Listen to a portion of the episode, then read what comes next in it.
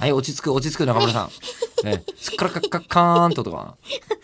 万年筆の、万年筆のあれですね。ペンの蓋と今ちょっと戯れておりました。はい。えーというね、ほぼほぼ修正が子猫と同じ、えー可愛らしくしてみましたけど、いかがでし ょうか。ちょっとね、くすばゆい。くすば ゆい、くす可ば愛ゆらしくしたこと自体がね。はいううるせえって思ってますで。も僕らが話しゃべってると大体中身がないんですよ。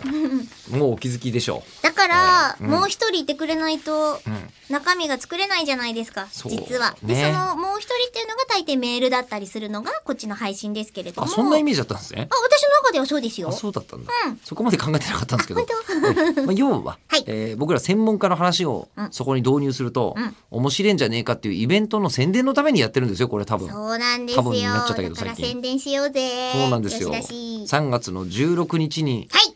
次回のイベントを開催します。やった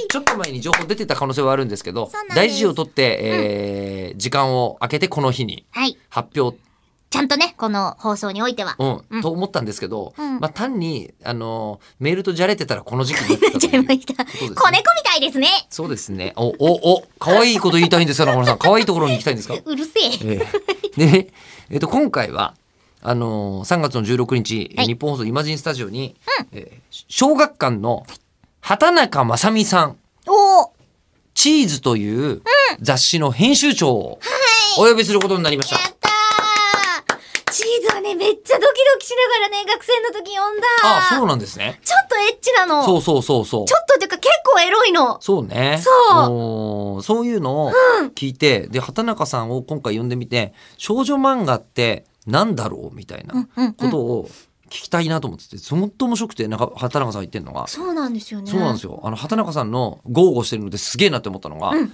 あの、女の子をキュンキュンさせることだけを、まあ、20年ぐらい考えてきたと。うんうん。まあ、確かにそうですよね。うんでなので、私に恋愛相談をしてくれれば、100%成功させられる自信がありますと。もっと早く出会いたかっでも、それって、あれ男性の場合、相手が男性の場合じゃなくて女性の場合じゃないこれ。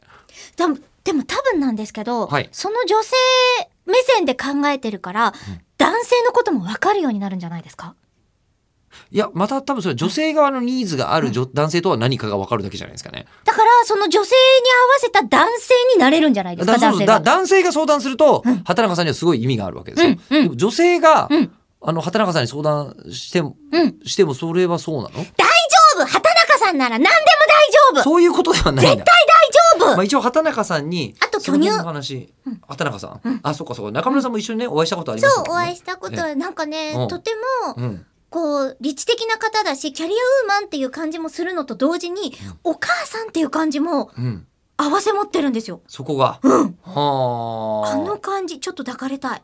あ中中村さんが畑中さんに、うん、あの胸に抱かれたいってすごい思う。なんかもうふってしたいもの。ああ、うん中村さんも隠れ巨乳ですよ、隠してねえよ。うん、ちょっとオーバーするぐらいサービスしてみました本当だ。うん